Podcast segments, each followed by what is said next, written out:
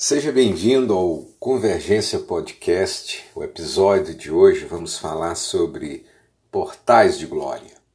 Quando Deus está pronto para se expressar, o portal do céu se abre. Nos tornamos um só com Ele. Esse é o lugar onde a revelação é liberada, pois o tempo perde todas as suas restrições e já não passa a fazer sentido.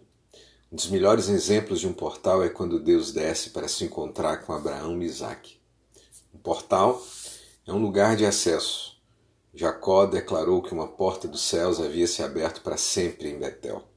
Isso conectou de uma vez para sempre o seu propósito na terra com a eternidade. O portal é uma abertura para a presença de Deus, conforme está escrito ali no verso 12 de Gênesis 28. Nessa visitação, Deus revelou a Jacó, assim como se revela a você nessa hora, que ele é Senhor do passado, do presente e também do futuro. Isso levou Jacó a um relacionamento com ele. Com a escada, Deus iniciou a adoração. Ele abriu caminho para os homens virem diante de Deus. Jacó viu anjos que demonstravam como deve ser a ação de um adorador. A Escritura fala de anjos subindo primeiro e depois descendo.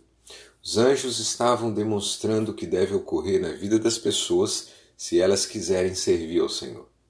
Primeiro, elas devem atender o convite celestial, devem subir a escadaria através da sua adoração, para somente depois de estarem na presença de Deus, descerem de volta para desempenharem seus atos de serviço.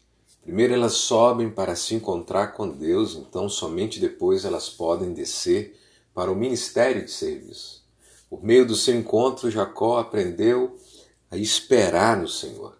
A vida é uma série de mudanças, um processo de ir do velho para o novo, do tempo Cronos para o tempo Kairos.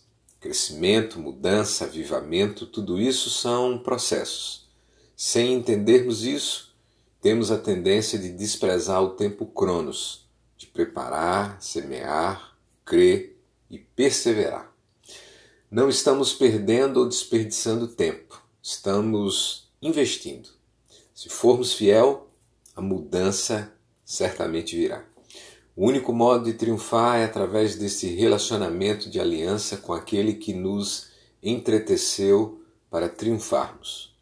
Deixe que suas mãos sejam treinadas para a guerra. Caminhe em discernimento e redima os tempos, pois os dias são maus. Não confunda a igreja com o reino de Deus. O reino é a estrutura geral que a igreja tenta se expressar. A igreja existe para ver o reino estabelecido e operante na terra. A igreja facilita o reino. Adoração e guerra andam juntas, mas para a guerra precisamos ter um exército que está devidamente organizado para a batalha. Guerra significa graça para lutar e triunfar. O odre novo é necessário para a guerra. Temos de levar a identidade de Deus para esse tempo chamado hoje. Pense nisso Deus abençoe a sua vida. Deus faça resplandecer o seu rosto sobre ti, te dê a verdadeira paz e em nome de Jesus que você possa desfrutar deste episódio de hoje. Seja marcado por Deus para um novo tempo.